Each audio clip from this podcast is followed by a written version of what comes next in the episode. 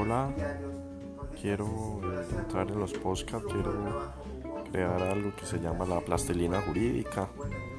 Eh, me gustaría explicar de manera muy fácil algunas sentencias de la Corte Constitucional.